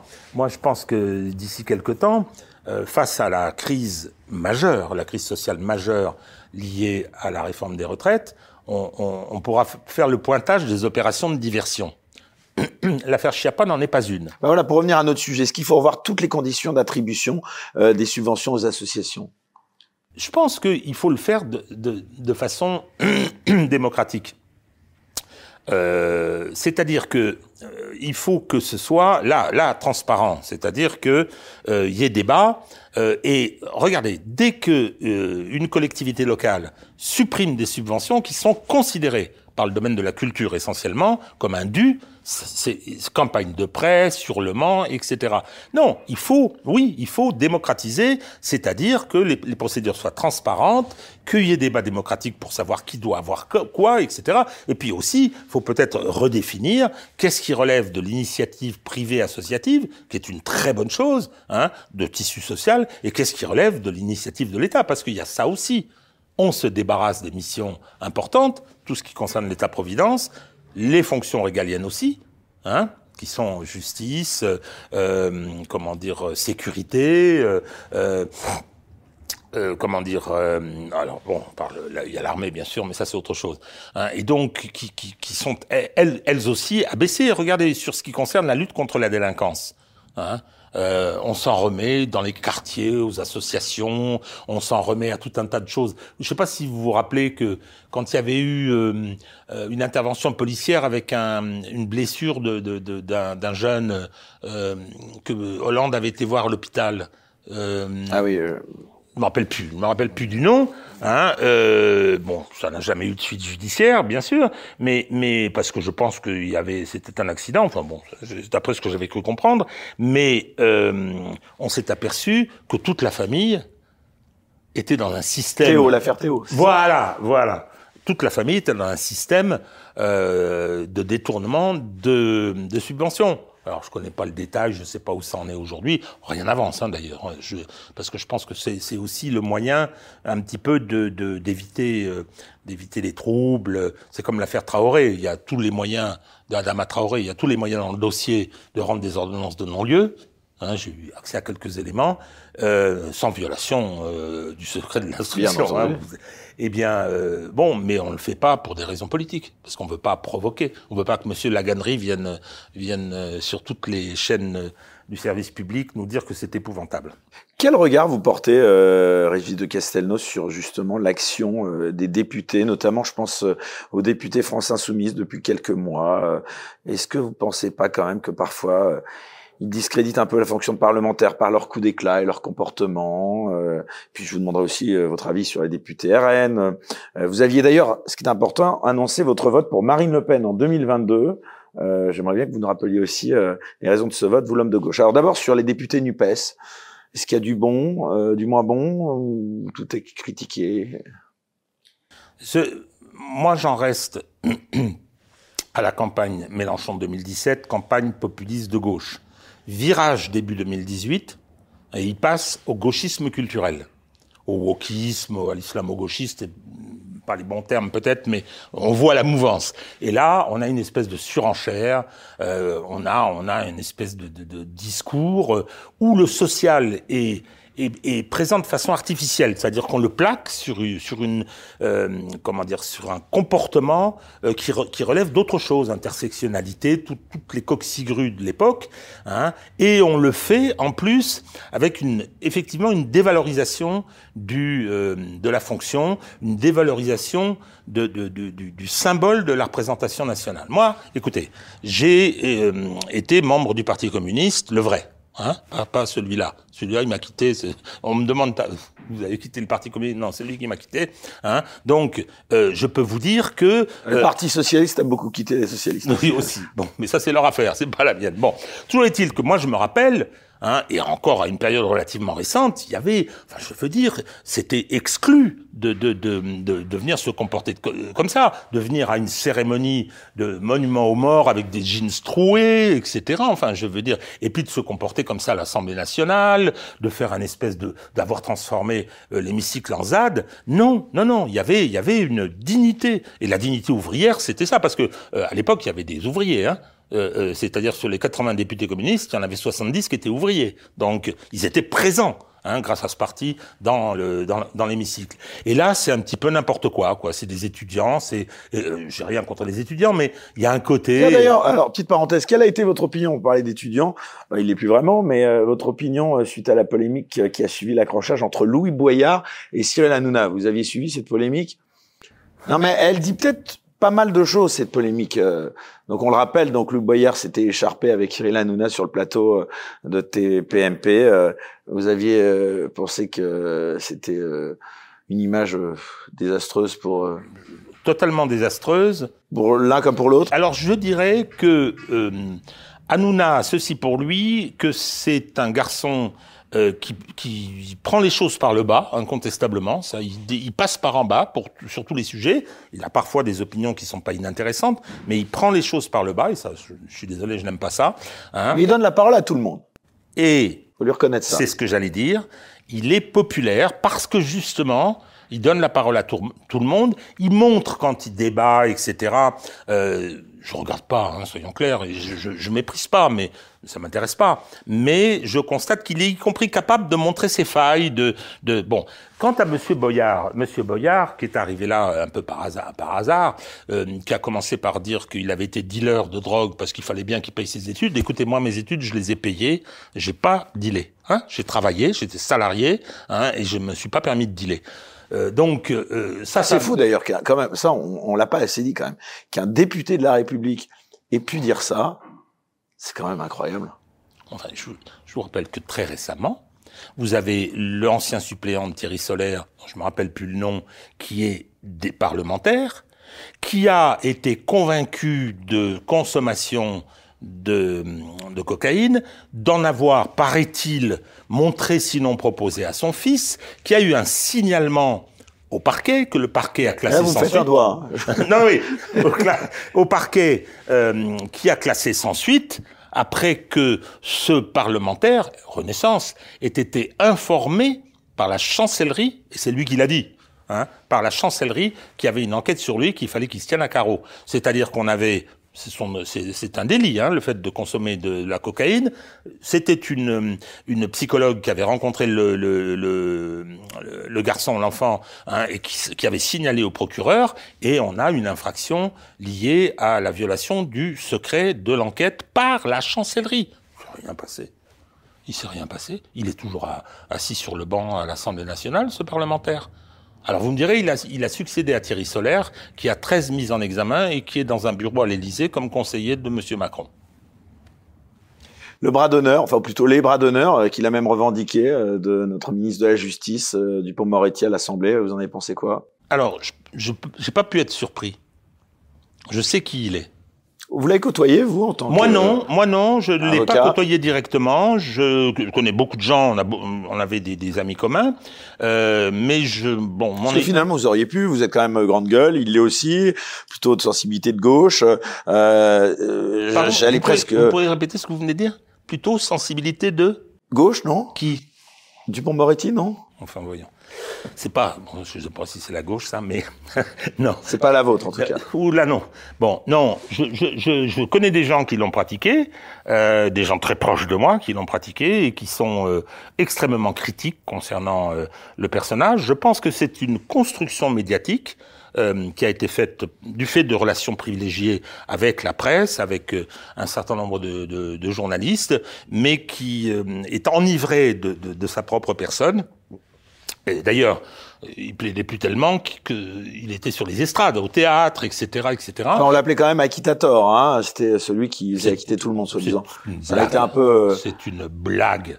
C'est une construction de la société du spectacle. C'est un représentant de la société du spectacle et c'est pour ça qu'il a été choisi par Emmanuel Macron.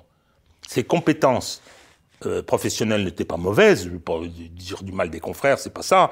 Hein, j'ai pas été. Ah oui, c'est un pénaliste reconnu quand même. Enfin... C'est un pénaliste euh, reconnu, mais l'histoire d'Akitator, c'est une construction médiatique de la société du spectacle.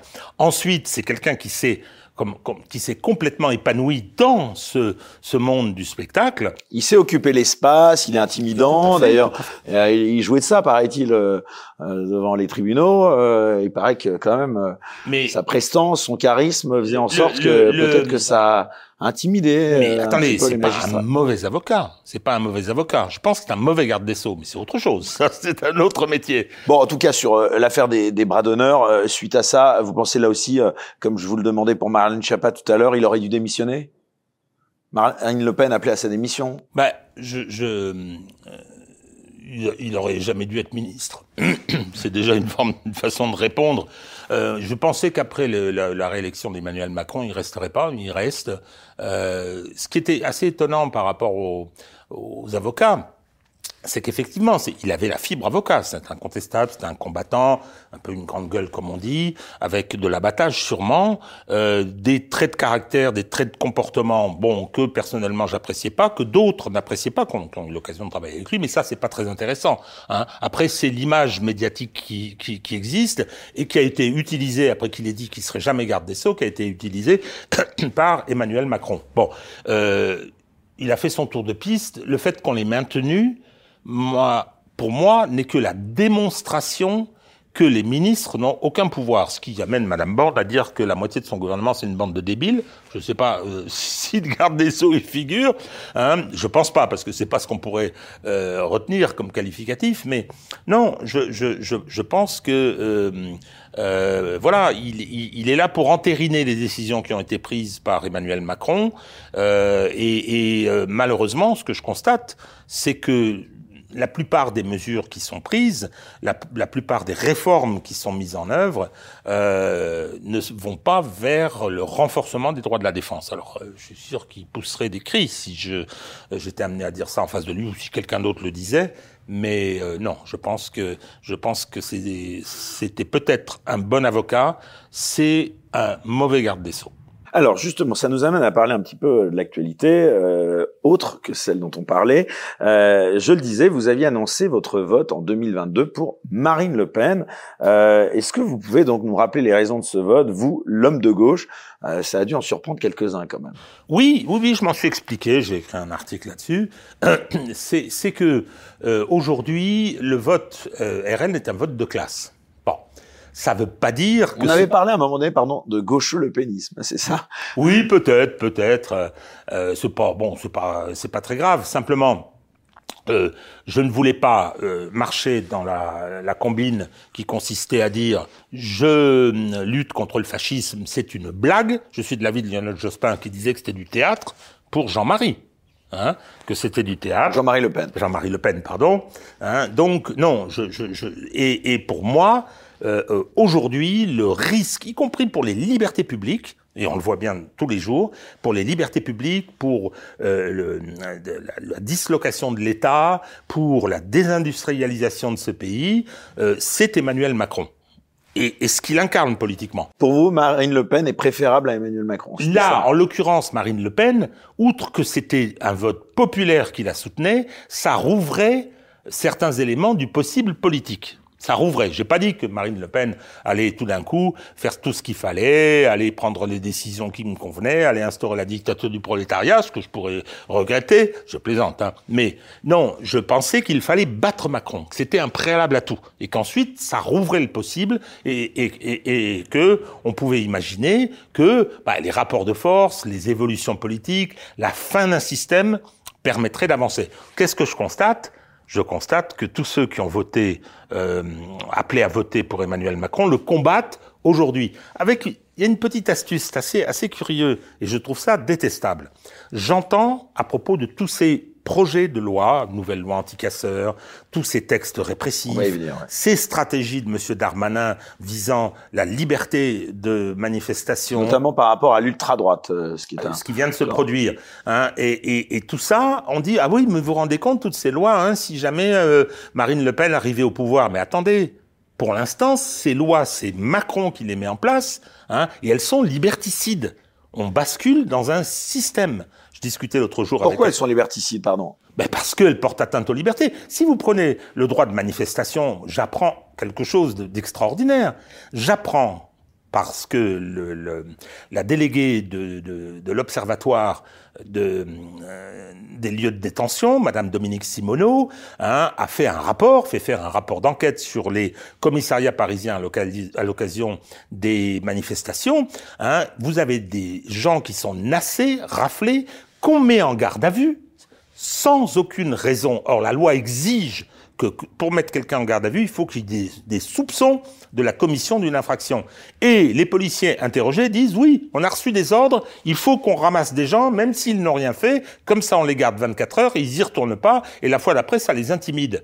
Mais ça, ça, ça se fait sous l'égide des parquets, hein, et ça s'appelle en droit français une euh, euh, comment dire, non pas une incarcération, mais euh, une privation de liberté. C'est une infraction pénale grave. C'est une peine criminelle. Si c'est inférieur à 7 jours de détention, hein, mais c'est correctionnalisé, mais c'est quelque chose de très grave. Vous avez la police de ce pays qui, sur ordre de qui? De Monsieur Nunez, de Monsieur Darmanin, hein, prend les gens, les coince dans les manifestations, de simples manifestants, les embarque hein, fouille à corps, euh, déshabillé, etc. Hein, et les libère au bout de 24 heures, alors qu'ils n'ont commis strictement aucune infraction. Quand on les arrête, on sait qu'ils n'ont pas commis d'infraction. Et quand on interroge les policiers, ils répondent, bah attendez, on a reçu des ordres. Mais monsieur le procureur de Paris, ça vous interpelle pas, ça? Vous n'avez pas envie de demander à monsieur Nunez que vous mettrez en garde à vue pourquoi euh, il donne ses ordres, que vous allez le confronter avec les policiers qui l'ont dit, ça vous intéresserait pas? Ça n'arrivera jamais.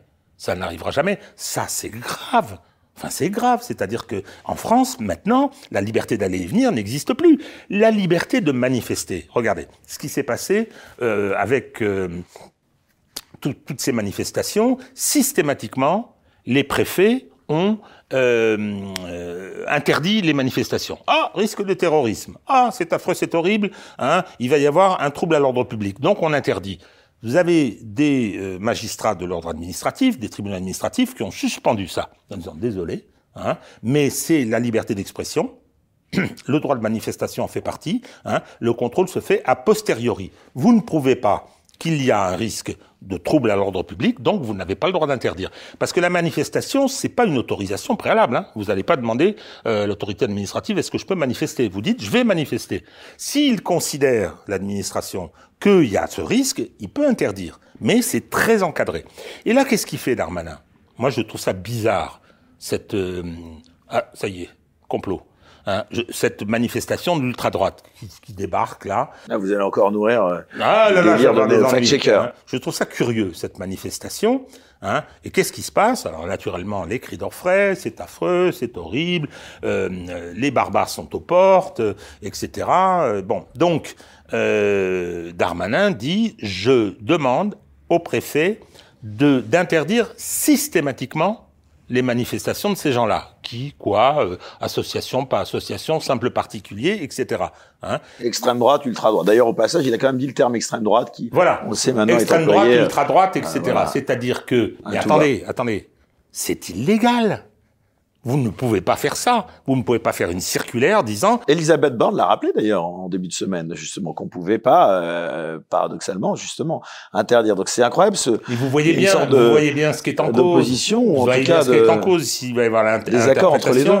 Est-ce que c'est ultra droite, extrême droite, machin, etc. Hein, hop, on interdit systématiquement, comme le, euh, comme Moutou, il s'appelle, le, le préfet de, de, de Montpellier. Hein? C'est lui qui a inventé le terme de d'instrument euh, à vocation sonore ou je sais pas quoi pour qualifier les, les euh, casseroles. les casseroles, oui, oui, très fort. Donc, on interdit. Hein, a priori, comme ça. Hein. Alors bon, vous avez euh, des gens qui en sont équipés, il y a des avocats militants qui iront faire des recours, parce que les recours, il faut les faire tout de suite. Il faut les faire en 48 heures, qui vont pouvoir le faire. Puis après, après, euh, les gens, les gens bougeront plus, les gens accepteront, et le droit de manifestation, la liberté constitutionnelle, la liberté de la Déclaration des droits de l'homme seront foulés aux pieds. Et ça, c'est du, et ça, c'est Macron. Et nous avons là euh, Monsieur qui est le, ministre du numérique, qui vient d'annoncer triomphalement, après avoir euh, repris Elon Musk, de quoi je me mêle, hein, euh, vient, vient dire on va faire un projet de loi et tous les sites qui reprendront euh, des contenus de Spoutnik ou de RT, c'est-à-dire par citation, eh bien, seront bloqués, a priori. Inconstitutionnel, violation de la Déclaration des droits de l'homme. À ce sujet, sur la liberté d'expression, je le fais à chaque fois, je suis désolé, je radote un peu, mais le principe de la liberté d'expression, c'est la liberté totale. Vous avez article 10, liberté de Hein? Il n'y a pas encore de police de la pensée, donc vous pouvez penser, vous pouvez être nazi si vous voulez, hein? Il n'y a pas de problème. Bon, mais du moment où vous ne l'exprimez pas. Ensuite, la liberté d'expression est totale, mais elle peut être limitée s'il y a un intérêt général qui le commande. Hein? Euh, L'antisémitisme, par exemple, oui. Hein? Donc, euh, et c'est encadré par la loi. Donc, il faut qu'il y ait un texte qui, qui, qui, la restreigne, hein, et euh, il faut qu'il soit précis et motivé. C'est pas, pas, ça doit pas tomber du ciel. Et ensuite, c'est un contrôle a posteriori fait par le juge. C'est-à-dire que lorsqu'on avait interdit a priori un spectacle de Dieudonné, on violait la Déclaration des droits de l'homme et la Constitution française. Donc, si Dieudonné se livre à des sketchs antisémites, oui, il sera poursuivi après. Oui, oui, absolument. Après. après. Et sanctionné par un juge. Hein? C'est pas Monsieur Darmanin qui décide ce qu'on a le droit de dire. Sauf que là, on l'a interdit avant. Là, on l'interdit avant, à charge pour ceux à qui on l'interdit de se débrouiller pour euh, trouver un juge qui leur donnera raison. on invoque la possible trouble à l'ordre public aussi, c'était ça. oui, oui, bien sûr. Trouble à l'ordre public, oui, d'accord, mais attendez, c'est quoi? Pas de risque de trouble à l'ordre public. Oui, mais qu'est-ce que vous, vous entendez par là? Puis au bout d'un moment, c'est un peu facile. C'est subjectif. Je fais, je fais une manifestation. Hein oui, mais attention, vous avez des ennemis, machin, ils vont venir, euh, euh, et puis ils vont, ils vont mettre le bazar, et puis il va y avoir des affrontements. Mais enfin, attendez, Monsieur Darmanin, c'est surtout vous qui devez assurer ma sécurité. J'ai un droit constitutionnel que j'entends exercer, vous devez me le protéger. Je paye des impôts pour ça, donc votre police, elle va venir me protéger et empêcher ceux qui commettent une infraction, c'est-à-dire la violence. De m'empêcher de manifester. Voilà. Pour vous, Emmanuel Macron, c'est le pire président de la Ve République Oh oui, sans problème. pire que François Hollande, pire que Nicolas Sarkozy. Aïe, aïe, aïe, aïe, aïe, Homme de gauche. Aïe, aïe, aïe, aïe, aïe, aïe. Euh, Hollande, c'est quand même... Il y avait de la compétition, quand même. Ah oui. Non, je, je pense que la différence entre Hollande et Macron, c'est que Hollande n'a rien à faire là. C'est-à-dire que... Euh, Hollande, pardon. Macron n'a rien à faire là. Hollande a été euh, élu grâce à un concours de circonstances. Hein Dominique Strauss-Kahn, oui, je ne sais même pas s'il aurait été élu, mais bon, voilà. Il y a eu un concours de circonstances et il s'est il, s'est trouvé là. Et c'est pas Hollande qui a été élu, c'est Sarkozy qui a été battu. Ça, c'est pour moi très clair. En revanche, comme le système un coup à droite, un coup à gauche, c'est-à-dire les deux épiciers qui se fournissent au même grossiste, comme disait Philippe Séguin, euh, ne fonctionnait plus. On s'est dit, il faut trouver une solution. Et cette solution a été trouvée par la haute fonction publique d'État en la personne d'Emmanuel Macron, que personne ne connaissait, qui n'avait rien fait auparavant, rien fait auparavant, Hein, c'est-à-dire que il était, euh, si vous voulez, il n'a pas dirigé l'entreprise, il n'a pas été élu, il n'a pas fait d'humanitaire, il a raté trois fois l'ENS, il a raté une fois l'ENA, il est, allé à l'inspection des finances euh, l'année où il n'y avait pas de classement. Hein. Euh, moi, personnellement, dès le début, j'ai considéré que c'était quelqu'un qui était un incapable politique. Si vous voulez, la politique, que dans C'est Charles Gave que je recevais qui me disait qu'il était, selon lui, pas si intelligent que ça. Alors moi, c'est pire que ça, ce que je vais vous dire.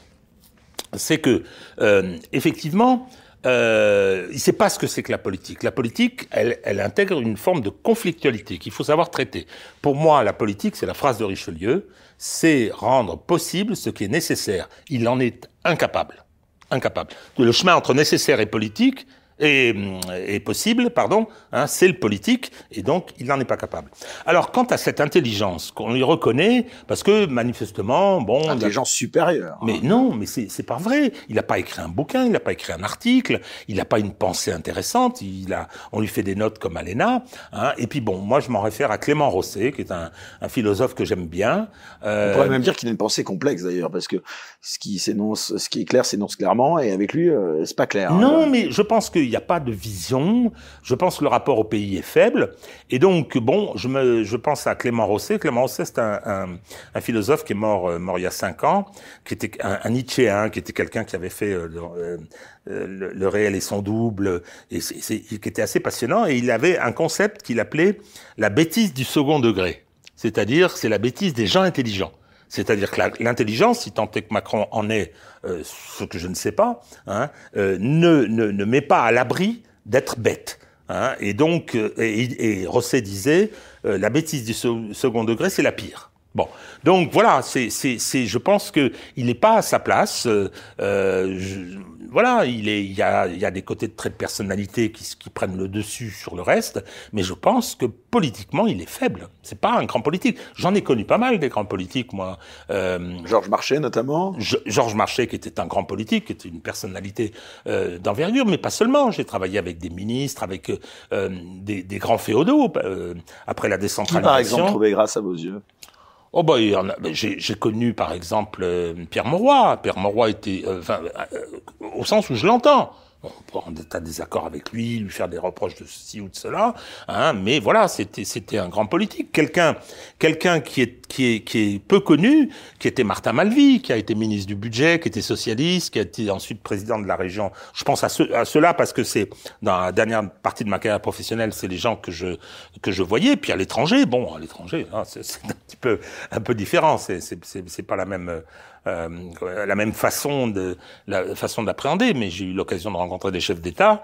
Euh, je veux dire, je trouvais que, que Macron, euh, bon, c'est pas tout à fait le niveau. Voilà. Bon. En même temps, c'est très personnel, si vous voulez, c'est très personnel. Mais en revanche, ce que j'aime pas trop, c'est qu'on vienne dire, mais il est très intelligent. Euh, ce qu'a dit euh, le gars là, comment est-ce qu'il s'appelle Marlière. Ah oui, mais les Français sont envieux parce qu'il est beau et doué. Mais non, non, non, arrête, arrête. Non, non faut pas présenter les choses comme ça. C'est une façon, c'est inepte cette, cette présentation-là. Donc, si vous me demandez, parce que c'était la réponse à votre question, euh, quel est le pire euh, président de la cinquième, je réponds Macron pour ça. Je pense qu'au niveau du caractère, au niveau de ce qu'il a fait, euh, François Hollande est méprisable. Macron, c'est parce qu'il n'est pas à sa place. Il n'est pas à sa place, et par conséquent, euh, cette espèce de contradiction euh, avec ce que devrait être le poste euh, rend les choses insupportables.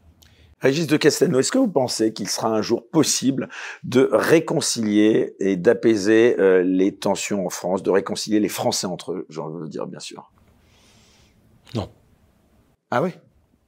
Ah, vous êtes sacrément pessimiste alors Non, je pense que euh, les, les, euh, les fractures sont à ce point-là. Euh, oui, oui, je pense que le, bloc élitaire a fait sécession et que le bloc populaire, c'est-à-dire que la, segment, la segmentation est, est aujourd'hui différente de ce qu'elle a été dans le passé. Le clivage droite-gauche ne fonctionne plus du tout comme il a fonctionné.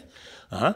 Vous avez les, les, les couches populaires qui, ont, qui sont hors jeu, je trouve que Guilly a, a relativement raison. Christophe Guilly. Oui, oui, Christophe Guilly, le, le géographe, que, que euh, Jean-Claude Michel, philosophe aussi. Hein, donc, ils ont été mis hors de la sphère publique, hors de la chose publique, et euh, le bloc élitaire qui aujourd'hui rassemble bon ben, les gens au pouvoir, rassemble euh, les cadres supérieurs, euh, la haute fonction publique, l'université, etc. sont aujourd'hui qui habitent essentiellement dans les grandes métropoles, sont aujourd'hui séparés. Il y a une forme de le, le, vrai séparatisme, je le vois là.